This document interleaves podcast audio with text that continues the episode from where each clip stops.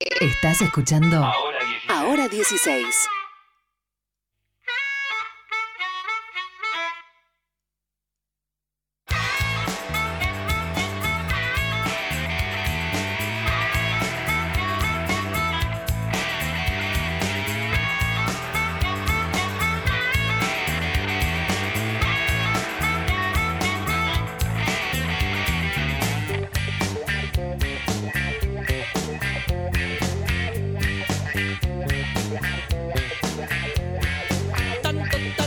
Te cuidabas y ahora estás seco y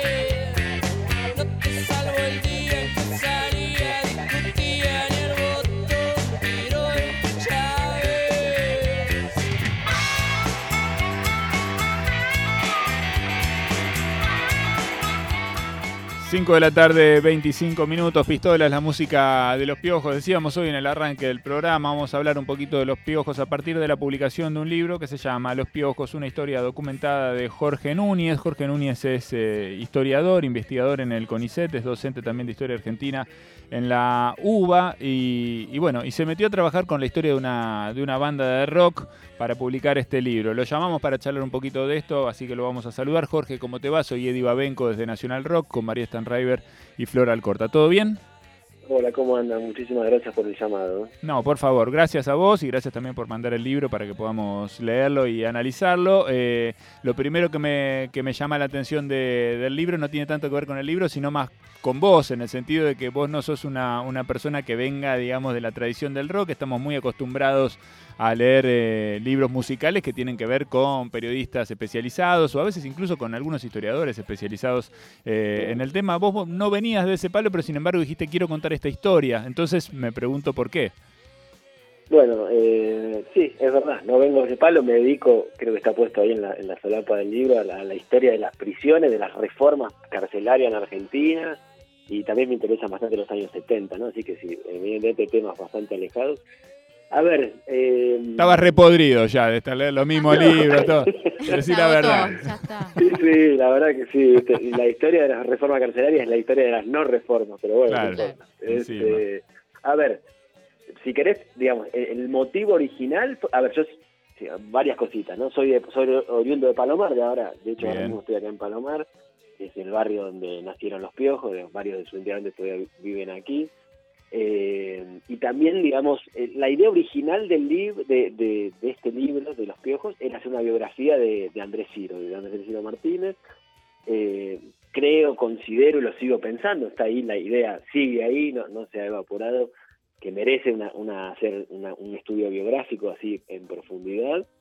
Y entonces ese fue el motor inicial prepandémico. Ahora, respondiendo a tu pregunta de por qué, bueno, yo primero debo admitir que, que no soy fanático de los piojos, me encantan los piojos, los fui a ver muchas veces, estoy en mi casa limpiando y pongo de- los piojos, los escucho, pero la verdad que el fanatismo lo he, lo he experimentado eh, gracias a este libro, digamos, ¿no? La gente que, que me ha escrito, que le, que le gustó el libro, eh, eh, digamos, yo faltaría la verdad si dijera que soy un fanático de los piojos. Me gustan, claro, los conozco hace muchísimos años, sí, desde los tempranos 90. Este libro también fue de algún modo un viaje a mi adolescencia, digamos, ¿no? O sea, porque yo era plomo, no, no los quiero aburrir de hacer la larga, pero era plomo, o intenté ser plomo del baterista de una banda que se llamaba Cerebros Vacíos, que está muy vinculado con los piojos, digamos, ¿no? O sea, el, el, el bajista, el cantante es el hermano de Andrés Ciro, y el, y el bajista de los cerebros, el hermano de Pocho Roca, que es el histórico manager de los piojos. Entonces, Sí. bueno, digo, de ahí vengo, yo los conozco hace muchos años.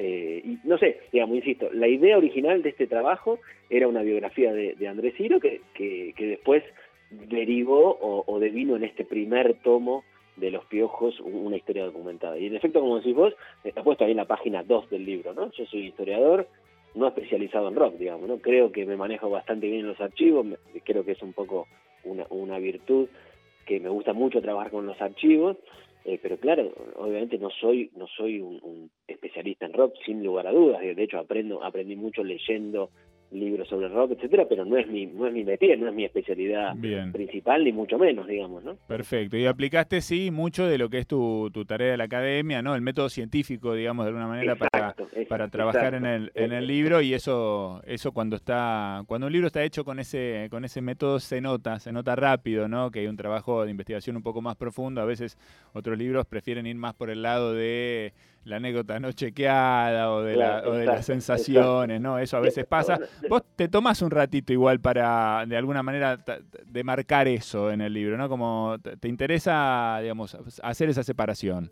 Mira, si- vos ves eh, eh, la estructura, obviamente es muy académica, digamos, ¿viste? O sea, es, es, yo escribo, cuando escribo un paper, un artículo científico, como se dice, tiene esa misma estructura, digamos, ¿viste? Una introducción, un estado de la cuestión, que es el estado del arte, digamos, ¿no? Si uno se quiere meter en un tema, lo primero y, elemental que tenés que hacer es, bueno, ¿quién antes que yo eh, investigó, digamos, ¿no? Porque si no, te vas a poner a descubrir Mediterráneo, como decía, como decía una profesora mía, digamos, entonces, si vos ves la estructura, es muy académica, digamos, tiene, o sea, muy de formato académico, eso quiero decir, digamos, ¿no?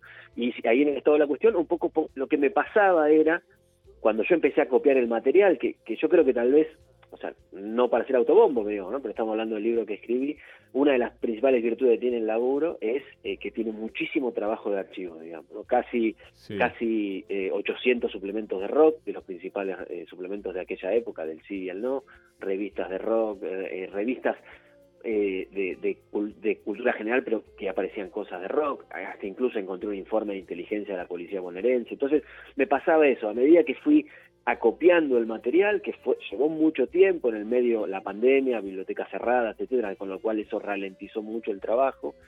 También me pasaba, fui leyendo los libros de rock generales y los libros de rock específicos sobre los piojos, y me pasaba un poco eso, digamos, ¿no? Insisto, vuelvo a aclararlo para no para que nadie se sienta ofendido. Yo no soy especialista en rock, pero leí esos libros y me quedaba gusto a poco, digamos, ¿viste? Como Bien. decir, eh, se- ser más o menos se repetían en los dos los libros generales sobre la historia del rock se repetían más o menos una serie de hitos piojosos, digamos, ¿no? Eh, eh, el voto del Indio y Sky en el año 89, la, Sí. la gira en Villa Gesell, el viaje a Francia, la llegada de Tavo Kupinski, eran como una serie de hitos que más o menos todos los libros más o menos repetían con, con más o menos con, igual, y los dos libros de los piojos específicos, uno del 2004 y otro del 2014, en 2014, en dos contextos muy distintos, están ahí desarrollados en el libro, me pasaba eso también, ¿viste? Eran libros armados a partir de cinco notas, literalmente, cinco, seis, siete, ocho notas a, a Andrés Ciro y con eso armaban un libro. Entonces yo dije, bueno,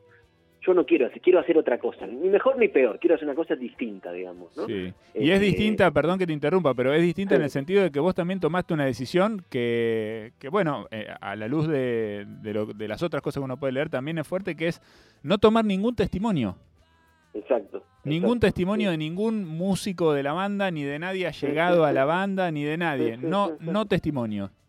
O sea, lo, lo pongo inte- como pongo literalmente, ¿no? Intenté no entrevistar, porque, digo, puedo tratar de entrevistar y que me digan, tómatela, ¿quién sos? Digamos, Sí. ¿no? O sea, con, con justa razón. Sí. Pero me pasaba eso también, ¿viste? O sea, si uno, cuando uno analiza los testimonios, igual lo pongo allí, consulté por Instagram a Andrés Ciro algunas preguntas de fecha y, Sí, y sí. él me respondió muy amablemente. Me, Pero sí, me más, más bien datos, esto. digamos, chequear datos, pero no, chequear datos. no entrevistar para... Me interesa eso porque, porque te quiero preguntar, digamos, qué, qué valor le encontrás vos a eso como aporte al libro. Eh, eh, de, no- de no, no elegir testimonios, digamos. Sí, Y mira, me parece que si uno elige, eh, si uno eh, intenta entrevistar a las personas, bueno, el testimonio eh, hay que sacudirlo un poco, a ver cómo lo Sí. puedo explicar, digamos, ¿no? Yo a- a las fuentes, ¿no? Un historiador, a los documentos, tampoco es que tenés que querer todo, hay que hay que preguntarse de qué lugar claro. escribe cada uno, con- confrontar fuentes, y los testimonios lo mismo, digamos, ¿viste? Sobre todo Sí. me pasó con el libro, el segundo libro de los piojos, que se llama Del submundo a la gloria, que bueno, digamos que yo está basado en cuatro o cinco notas y en muchos testimonios, ¿no? A la mayoría de los integrantes de los piojos, excepto a Andrés Ciro y, a, y a Pocho Roca, digamos. que eso ¿no? también Y- y- pone, sí. le pone un tono porque, bueno, sabemos que, bueno, finalmente los viejos se terminan separando y hay, y hay exacto. diferencias, en, siempre pasa con todas las bandas, mira, justo ayer hablábamos de los Sex Pistols y también las Sí. diferencias de perspectiva respecto de la historia, cada uno cuenta una historia diferente, ¿no? En Exacto, en exacto. esta- Entonces, si- vos vas a usar esos testimonios, bueno, confrontarlos, o sea, confrontar lo que dice, eh, nos supongamos en este caso, Piti sobre la salida de Diego Vázquez, el primer eh, can- el cantante entre comillas, Sí. digamos, ¿no? O sea, que tocaron cuatro veces en, el living de la casa, digamos, ¿no? O sea, pero eh, entonces digo, si vas a usar testimonios, confrontarlos, digamos, ¿viste? O sea, ¿qué dice la tecladista? ¿Qué dice? Pero no, no los tomes como verdades reveladas. O pensar desde qué lugar escribe cada uno, o por qué después de 20 años una persona que dejó la banda sigue teniendo un encono hacia, por ejemplo, hacia el vocalista, digamos. Entonces, me parece, me- no sé, lo- tomé la decisión, muchas de estas decisiones fueron eh, en el camino, ¿viste? O sea, mientras uno va investigando, vas pensando, volvés del archivo y vas, vas reflexionando, vas pensando, este, no sé, ¿viste? La, la metodología la fui también eh, haciendo eh, eh, eh, mientras caminaba, digo, ¿viste? Primero vi, miré el CIDE Clarín, todo en el periodo que aborda este, este libro, que es Sí. el ingreso a- de Andrés Ciro en 89, hasta, hasta el éxito, hasta el boom de Tercer Arco, cuando ellos deciden un poco replegarse bastante, entonces me pareció justo cortarlo ahí. Después dije, tengo que ver el no, de página 12, que empezó a salir unos años después, y creo que fue un acierto, porque el no le empieza a dar bola a los piojos mucho más eh, tempranamente que, que el CIDE Clarín, que más, Sí. casi que casi que le da bola cuando les explota en la cara el- el- el- el- los piojos, digamos, ¿no? cuando explota la- cuando los piojos cuando los piojos explotan, digamos. ¿no? Pero- todo ese, perdón, sí. todo ese trabajo documental a mí me parece que es eh, alucinante y vos también, digamos, no solamente lo pones ahí, sino que de alguna manera eh, eh, exponés algo, digamos, llegas a una conclusión a partir de eso, que es algo un poco de lo que estabas eh, diciendo recién, ¿no? De alguna manera eh, vos estás, eh, digamos, poniendo en el libro que los piojos fueron como menospreciados durante muchísimo tiempo y eso se puede ver en, bueno, justamente en estos suplementos especializados o en las revistas especializadas que no le daban bola a un fenómeno que ya estaba eh, creciendo y mucho y se estaba constituyendo y solidificando. ¿Por qué crees que pasaba eso? Yo, creo que por ahí, eh, eh, menospreciados por ahí, yo diría ni- ninguneados por ahí, es una cosa más coloquial, pero, pero a ver, son, son, son varias cosas, digamos, si me permites un segundo. Primero, por un lado, yo creo que hay una política de ellos, eso es muy influenciado por los redondos, del perfil bajo, digamos, ¿no? Perfil bajo que sigue hasta el día de hoy, digamos, ¿no? Ese eh, perfil bajo hasta el extremo. Yo me pasaba la- las primeras, empecé a conseguir la posibilidad de acceder al archivo de Clarín, porque las bibliotecas estaban cerradas, entonces me iba hasta hasta allá, hasta Barracas, a, mirar eh, los diarios, y había días, en jornadas enteras de laburo, que, que me iba con las manos vacías, en el sentido que no aparecía una línea de los piojos, ¿viste? Y vos decís, aparecían, y había, por ejemplo, no sé qué edad tienen ustedes, no sé si se acuerdan sus suplementos, pero decía eh, eh, las, las bandas nuevas, lo que viene, Claro. cortitas, cortitas nacionales, como y ahí aparecían los caballeros, obviamente divididos, las pelotas, este, no sé, Juana la loca, sí, Baba todo lo que fueron los 90, ¿no? Claro. Claro, y no aparecía una línea de los piojos, y yo decía, viste, esto me, me era, en un punto era medio eh, eh, exasperante, digamos, ¿viste? pero no aparecía una línea. Yo creo, insisto, primero que hay una decisión de ellos de ese bajo perfil, de no participar en estos, en estos festivales masivos, el Chato Rock, había muchos festivales al principio de los noventas, eh, eh, y ellos evidentemente deciden no participar, digamos. ¿no?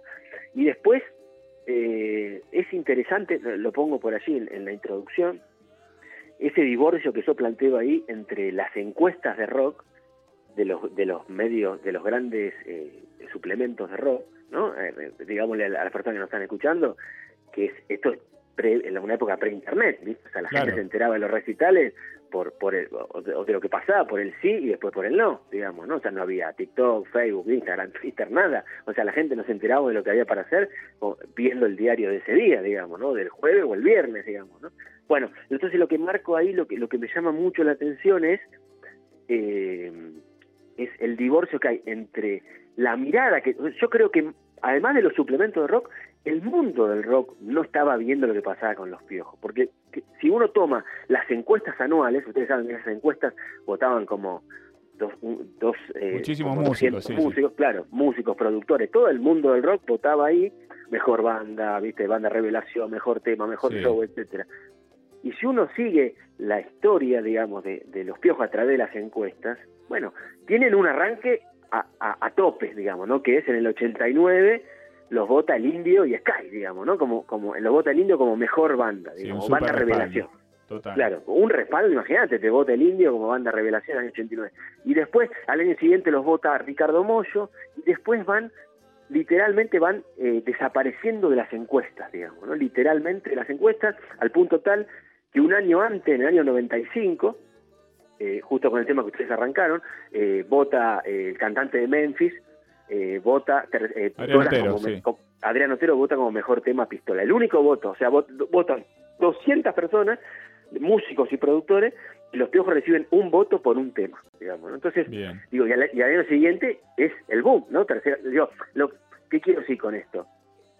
Y sin menospreciar a nadie, no es que los piojos hicieron con una rubia en el avión y, y, salta- digamos, ¿no? Que fue un tema que lo escuchaste. Sí. Digo, los piojos cuando explotan con tercer arco, ya venían, o sea, ya, ve- ya metían, eh, eh, habían hecho arpegio viernes, sábado y domingo y, y- reventaban todo, ya tocaban la trastienda, ya circulaban por el interior del país, digamos, ¿no? O sea que, eh, en esto yo creo que eso es que, que, que tanto los, los grandes suplementos de rock como el mundo del rock, o sea, no sé, no la ven o no, no lo quieren ver. Se les también- Se les se escapó el les esca- se les fenómeno. escapó la tortuga, Se como les decía el escapó viejo, la tortuga, lo decís bien. Estamos hablando Este- con, con Jorge Núñez, acaba de publicar eh, el primer tomo de su libro Los Piojos, una historia documentada.